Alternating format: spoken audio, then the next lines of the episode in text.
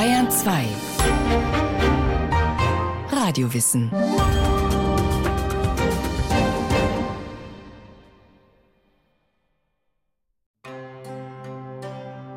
Einen großen Genuss wirst du haben, wenn du diese Landschaft betrachtest.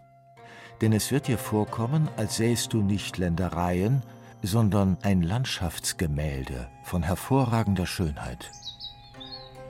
Den Genuss, den Plinius der Jüngere im ersten nachchristlichen Jahrhundert empfand, wenn er aus dem Fenster seines Landhauses bei Rom schaute, spürt Gianni Simonti auch heute, wenn er seinen Arbeitsplatz betrachtet.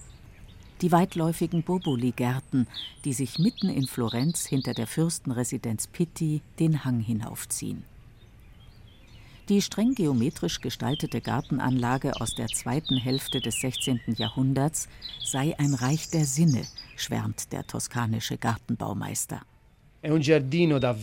Es ist ein Garten zum Schauen. Selbstverständlich gibt es anstelle von ursprünglicher Landschaft nur streng kontrollierte Natur. Harmonie, wohin man schaut, in der Raumaufteilung, bei den Ausblicken, im Zusammenspiel von Landschaft und Architektur. Es ist auch ein Garten zum Hören. Hier zwitschern unzählige Vögel, der Wind spielt in den Bäumen, das Wasser plätschert in den Springbrunnen oder tropft von den künstlichen Stalaktiten in den Grotten. Eine wahre Freude fürs Ohr. Und es ist ein Garten zum Ertasten.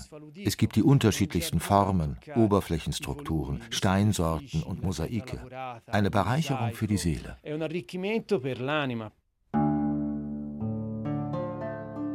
Seit 2013 gehören die Boboli-Gärten zusammen mit einigen Medici-Villen zum UNESCO-Weltkulturerbe. Die schattigen Alleen, die die Anlage strukturieren, die geometrisch gestalteten Zierbeete auf den Terrassen und im Parterre, die hinter brusthohen Buchsbaumhecken verborgenen Geheimgärten, die künstlichen Grotten, fantasievollen Wasserspiele und verwitterten Skulpturen machen die historische Gartenanlage zu einem der schönsten Exemplare eines Giardino all'Italiana, eines italienischen Gartens oder auch Renaissancegartens. Beide Bezeichnungen stehen für ein Gartenmodell, das im Italien des 15. Jahrhunderts entstand. In dieser Epoche kam es in Mode, dass Stadtbewohner ihre Privatgärten mit Hilfe von Zentralperspektive, Geometrie und Proportionen gestalteten und so ein harmonisches Miteinander von Architektur, Kunst und Natur schufen. Von Anfang an war dieses Stück inszenierter Natur ein gefragter Exportartikel. Allerdings reichten die Kopien in anderen Ländern nur selten an das Original heran. Denn die typischen Gestaltungselemente waren ganz auf Italien zugeschnitten. Gartenbaumeister Gianni Simonti Vieles hat sich aus der geografischen Lage ergeben. Bei der Wahl der Pflanzen spielten natürlich Klima und Jahreszeiten eine Rolle. Hier in der Toskana herrscht im Sommer oft Wassermangel. Das ist der Grund, warum es in Borboli nur wenige grüne Rasenflächen oder Beete mit frischen Blumen gibt. Man nutzte aromatische Pflanzen und Heilkräuter als Bodendecker. Eine gärtnerische Herausforderung war es jedoch, Zitruspflanzen aufzustellen. Unsere Winter können streng sein und selbst im Frühjahr kommt es zu Kälteeinbrüchen. Deswegen mussten von Anfang an Gewächshäuser eingeplant werden, wo die Bäumchen überwintern konnten. Die Gewächshäuser wurden beim Bau der Gartenanlage gern unter den Treppenanlagen versteckt, wie die großen Zisternen, die jeden Tropfen Wasser auffangen sollten. Man nutzte das kostbare Gut nicht nur zur Bewässerung, sondern auch für ein weiteres Gestaltungselement italienischer Renaissancegärten – die beliebten Wasserspiele. Die Anregungen dafür holte man sich von überall her. Bei den islamischen Gärten der Alhambra kopierte man die in Stein gehauenen Wasserrinnen. Von den Römern schaute man ab, wie sich die Zisternen gleichzeitig als dekorative Elemente im Garten nutzen ließen. Und bei den humanistischen Zeitgenossen holte man sich die neuesten Erkenntnisse in Hydraulik. Bei der spielerischen Nutzung von Wasser waren der Fantasie keine Grenzen gesetzt. Es gab Springbrunnen und Fontänen, Wassertreppen und Wasserorgeln. Bewusst und trickreich gestaltete man die Kulissen. Die sogenannten weinenden Felsen in der künstlichen Tropfsteingrotte des Bildhauers Bartolomeo Buonatlenti in Boboli etwa sind nach Ansicht von Gianni Simonti auch ein Beweis für das erstaunliche Können der damaligen Techniker. Um die Felswände zum Weinen zu bringen, verlegte man dahinter Bleiröhren mit millimetergroßem Durchmesser. Die Anlage würde sogar noch funktionieren, nur ist es eben kompliziert, sie in Betrieb zu halten. Unser Wasser ist sehr kalkhaltig und die Röhrchen müssten permanent gesäubert werden. Zudem rinnt das austretende Wasser über die Wandfresken. Für die Leute früher war das kein Problem. Verblassten die Zeichnungen, malten sie sie neu. Heute ist das ausgeschlossen. Einen privaten Garten zu besitzen entsprach nicht nur in Italien der Sehnsucht des Menschen nach Schönheit und Harmonie. Ihn kunstvoll zu gestalten galt lange als Krone menschlicher Kreativität.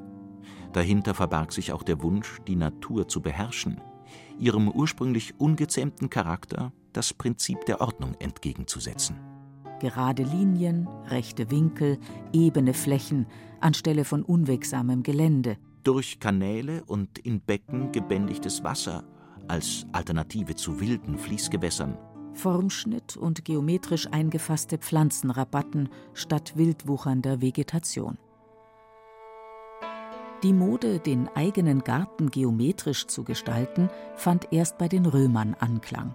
Wer es sich leisten konnte, baute in Sichtweite der Stadt eine Villenanlage samt Garten, als Ort der Muße oder als Statussymbol. Die Hanglage war dabei als Standort besonders beliebt. Das geht aus Briefen von Plinius dem Jüngeren hervor. Professorin Iris Lauterbach vom Münchner Zentralinstitut für Kunstgeschichte verweist auf Passagen, in denen der römische Reiseschriftsteller seine beiden Villen vor den Stadtmauern anschaulich beschreibt. Heute ist das ja nur ein einzelnes herrschaftliches Gebäude, aber in der Antike hat man die Gesamtheit aus einem Wohngebäude, landwirtschaftlich genutzten Gebäuden und Flächen als eine Villa bezeichnet. Und dieser Plinius beschreibt seine Villen als Architektur mit Gartenanlagen, die in die Landschaft eingebettet ist, auf halber Höhe an einem Hang und der Blick geht hinaus bis zum Gestade des Meeres, hinaus in die Ferne. Und diese Villen zeichnen sich aus durch eine raffinierte Verschränkung von Architektur, Garten und Landschaft. Und die Inszenierung des Blickes in die Landschaft ist ein ganz wesentliches Merkmal dieser antiken Villen. Die Landhäuser von Plinius existieren nicht mehr. Doch lässt sich an den Ruinen der von Kaiser Hadrian errichteten Villa Adriana bei Tivoli noch gut erkennen, worauf man beim Bau eines Landhauses Wert legte. Die antike Villa aus mehreren Gebäuden und Gärten hinter einer wuchtigen Einfassungsmauer wirkte wie aus einem Guss. Ihre Lage in den Hügeln ermöglichte den Blick in die Landschaft. Das unebene Gelände war mit Hilfe von Terrassen begradigt und, wie das zentrale Parterre auch, kunstvoll gestaltet.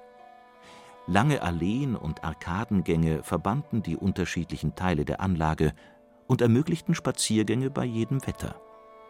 Dazwischen setzten Skulpturen und Säulenreihen optische Akzente. Im Mittelalter kam die Mode der kunstvollen Gestaltung eines Gartens für Stadtbewohner fast zum Erliegen. Nützlichkeit war wichtiger als Schönheit. Der Mensch war vorwiegend mit dem Kampf ums Überleben und der Rettung seiner Seele beschäftigt.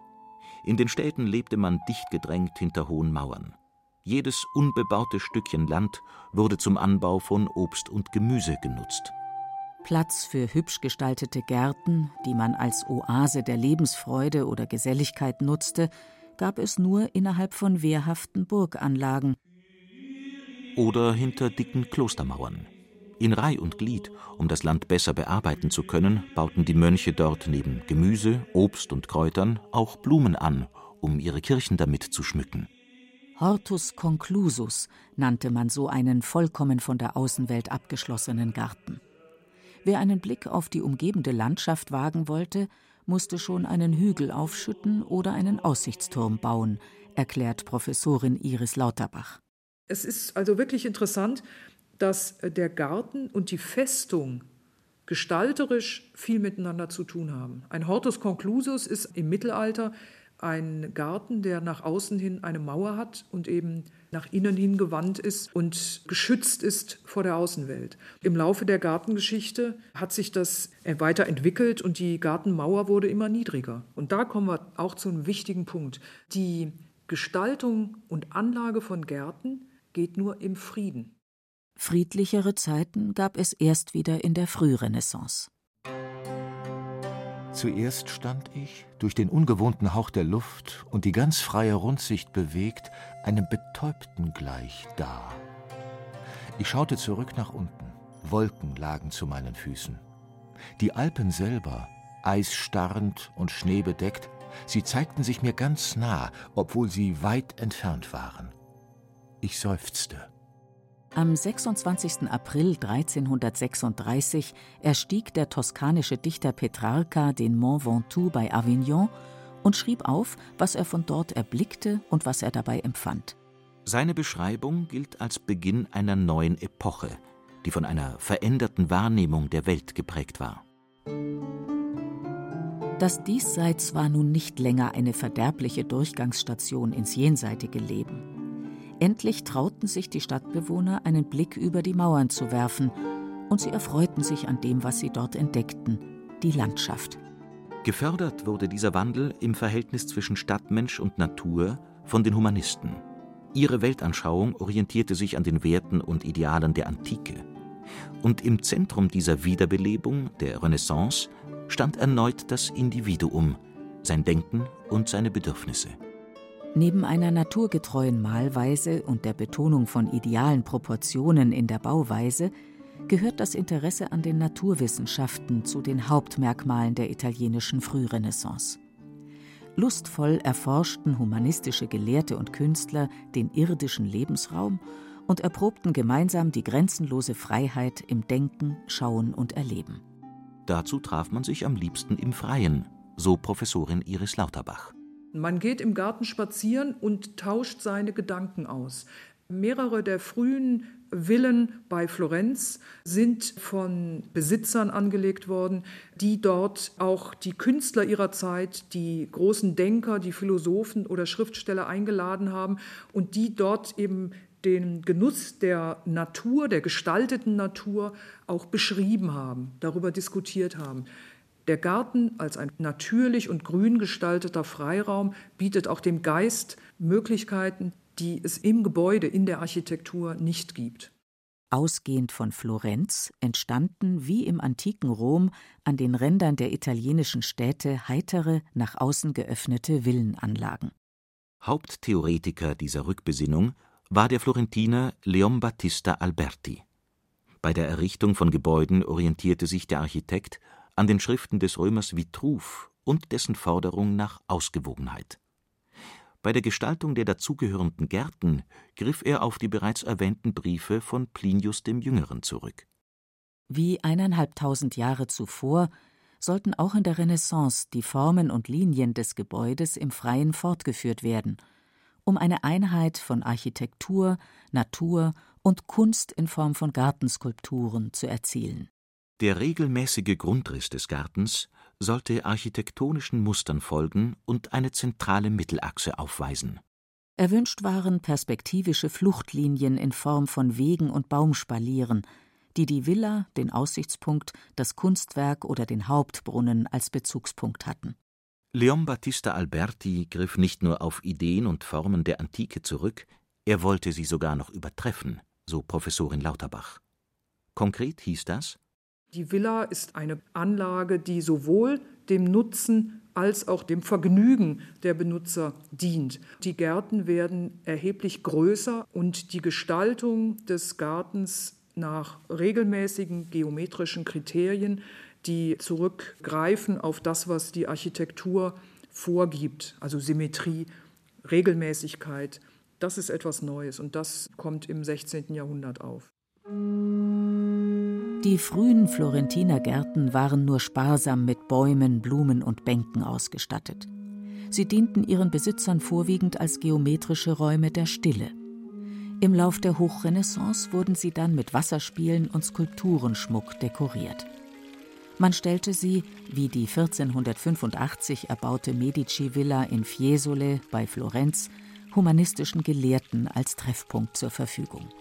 Anhand der Villen rund um Florenz, die die mächtige Medici-Familie im Laufe der Zeit in Auftrag gab, lässt sich die Weiterentwicklung der Gartenkunst während der Renaissance gut verfolgen, betont der Direktor der Medici-Villa in Castello, Marco Mozzo.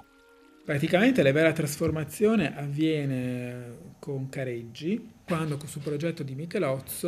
die Veränderung beginnt mit dem Bau des Landhauses im Vorort Careggi, wo der Architekt Michelozzo Mitte des 15. Jahrhunderts erstmals einen terrassenförmigen Garten mitplante. Das Haus selbst besitzt jedoch noch eine wehrhafte Struktur. Rund 40 Jahre später wird die mittelalterliche Bauweise aufgegeben. Bei der Villa in Poggio a Caiano gibt es nun direkt am Haus eine große Veranda mit offener Fensterfront. Sie erlaubt den Bewohnern, optisch Kontakt zur Landschaft aufzunehmen. Ganz im Sinne der Renaissance steht die Architektur in Verbindung mit der sie umgebenden Natur. Die Gestaltung des Gartens selbst bleibt allerdings Nebensache. Das verändert sich erst, als Fürst Cosimo I. um 1540 die Familienvilla in Castello umbauen lässt. Dort wird das Prinzip des Hortus conclusus aufgegeben und der Garten zum gleichwertigen Teil der Villenanlage. Die Medici-Villa in Castello aus dem Jahr 1540 gilt als Höhepunkt florentinischer Renaissance-Gartenkunst. Der Bildhauer Niccolò Tribolo hatte für die drei Terrassengärten und das Parterre erstmals ein komplettes Skulpturenprogramm entworfen. Damit erfüllte er Albertis Forderung, dass ein Garten die Persönlichkeit des Besitzers widerspiegeln solle, erklärt Marco Mozzo. Wie das antike Ozium diente diese Gartenanlage der Erholung und Entspannung. Gleichzeitig war sie, und zwar auf ausdrücklichen Wunsch des Herzogs, ein politisches Manifest. Jede Skulptur, jede Pflanzenanordnung feierte seinen Aufstieg zum ersten Regenten des Großherzogtums Toskana. Seinen Besuchern und illustren Gästen sollte vor Augen geführt werden, welche Macht und welchen Einfluss die Medici-Familie, aber auch Florenz und das Großherzogtum Toskana besaßen. So war die füllige Frauenskulptur Fiorentia, aus deren Haarspitzen Wasser tropft, eine Verkörperung der Stadt Florenz. Der Künstler platziert sie inmitten eines konzentrischen Labyrinths. Die weltweit größte Sammlung wertvoller Zitruspflanzen im geometrisch angelegten Agrumengarten symbolisierte den immensen Reichtum der Medici-Familie und der mit Putten geschmückte Herkules im Hauptbrunnen, der seinen Feind Antheus niederringt, sollte daran erinnern, wie es den Gegnern von Cosimo I. ergangen war. Perché il giardino diciamo, si doveva configurarsi come una sorta di rappresentazione. Überall im Garten finden sich zudem Allegorien der Toskana, angefangen bei der nördlichen Landesgrenze, dem Apennin.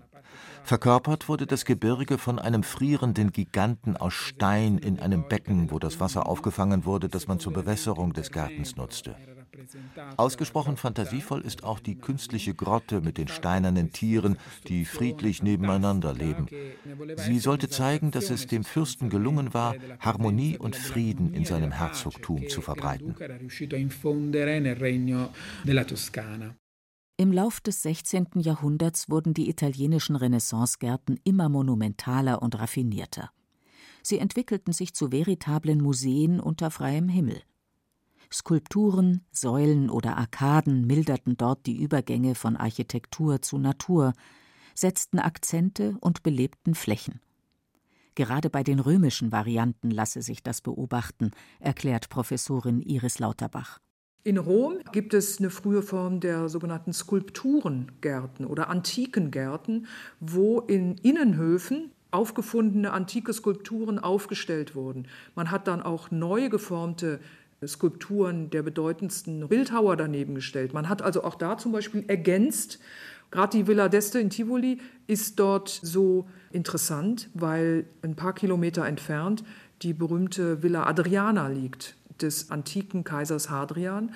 Und diese Anlage bezieht in ihrem Skulpturenprogramm äh, ständig diese antike Villa als Bezugspunkt mit ein. Als maßgeblich für die römische Gartenkunst galten die Villa Madama, bei der dem Maler Raphael 1520 die Verschmelzung von Haus und Garten zu einer bisher nie gekannten Einheit gelungen war, und der weitläufige Belvedere-Komplex, der allerdings längst zerstört ist. Der Architekt Donato Bramante hatte diese Terrassenanlage hinter dem Vatikan für Papst Julius II. entworfen und mit Antiken aus der päpstlichen Sammlung bestückt. Der Clou war eine dreistufige Terrasse an einem extrem steilen Hang. Ein komplexes System von Treppen ermöglichte beim Hinauf und Herabsteigen ständig wechselnde Blickperspektiven. Noch bis ins 17. Jahrhundert verteidigte Italien seine Vorrangstellung in der Gartenkunst. Dann verlagerte sich das Zentrum nach Frankreich. Zwar behielt man dort wichtige Gestaltungselemente aus der Renaissance bei, wie das Parterre mit Blumenrabatten und Buchsbaumhecken, bei den französischen Kunstgärten handelte es sich jedoch nicht um den Besitz eines Privatmanns, sondern immer um den Park eines absolutistischen Herrschers. Ein Jahrhundert später setzten sich die Engländer mit ihrer Variante von inszenierter Natur durch.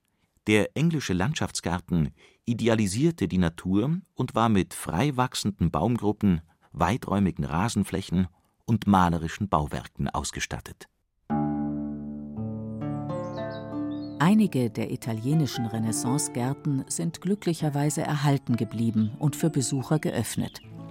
Darunter die bereits erwähnte Villa d'Este bei Tivoli mit ihren mehr als 500 Brunnen, Wasserspielen und Grotten. Für Iris Lauterbach ein Gesamtkunstwerk aus Erde, Himmel und Wasser. Die Villa d'Este liegt an einem steilen Hang. Im Rücken hat man die Berge, die Ausläufer des Apennin. In mittlerer Ferne sieht man die Ruinen der antiken Villa Adriana in der Ebene liegen. Und bei gutem Wetter sieht man von da oben das Meer. Das ist ein wunder, wunderbarer, verzauberter Ort. Es gibt die Wasserspiele und äh, man schreitet voran an den grünen Hecken und das Wasser sprüht und fließt und gurgelt und murmelt oder spritzt. Das finde ich ganz wunderbar.